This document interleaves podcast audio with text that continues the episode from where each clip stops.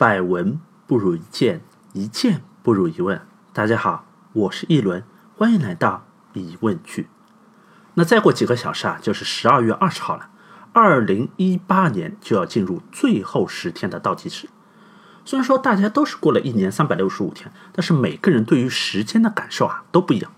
有的人刚到礼拜三就感觉要到周末了，有的人到了礼拜五感觉还是在礼拜四。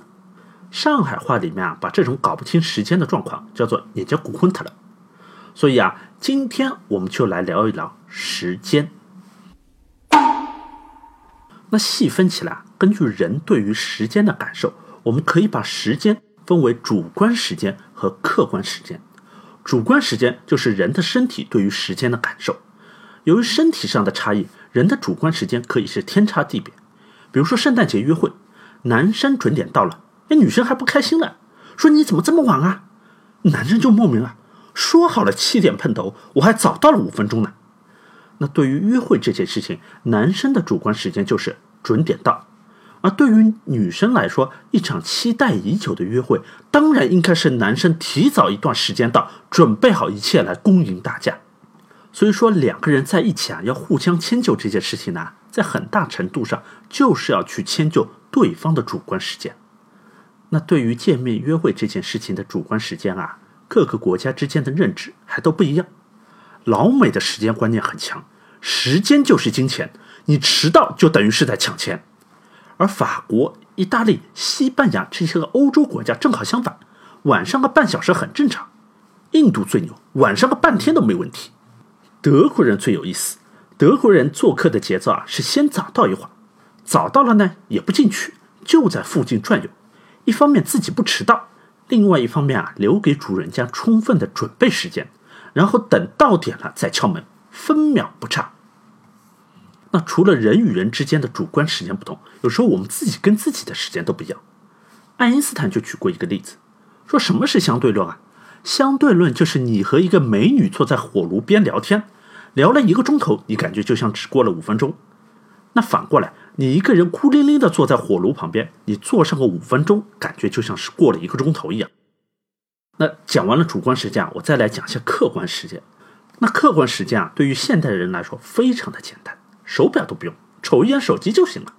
但实际上，人类能准确知道客观时间，是经过了非常漫长的历程。你看武侠小说里面，邪教高手出马都是一瞬间飞沙走石，刹那间天昏地暗。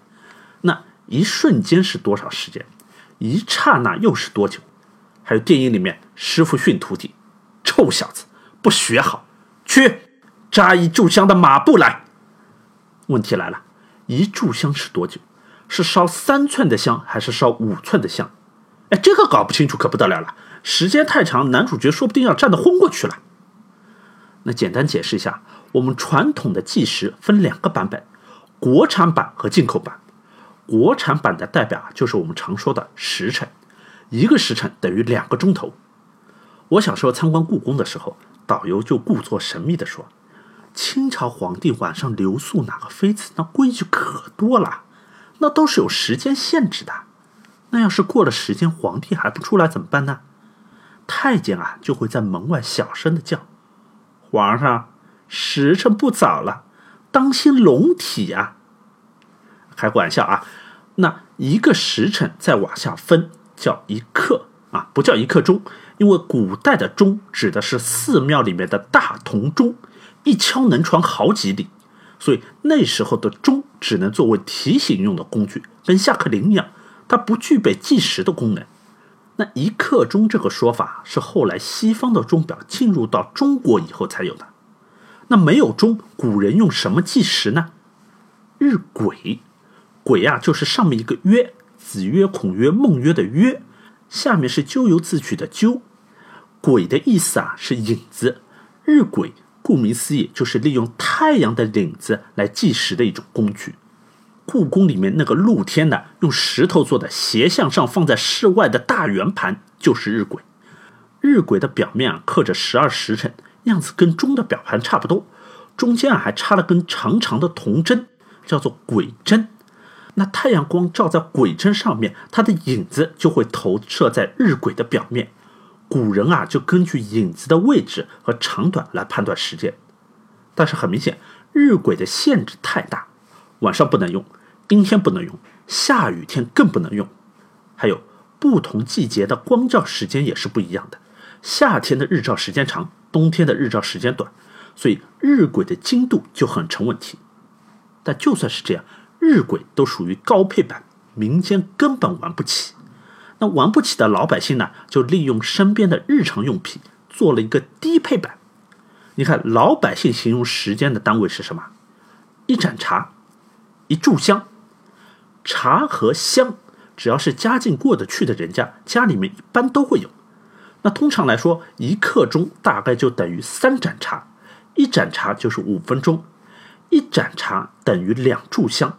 那扎一炷香的马步就是去站两分半，有意思吧？要不怎么说高手在民间呢？好了。说完了国产版，我再说说进口版。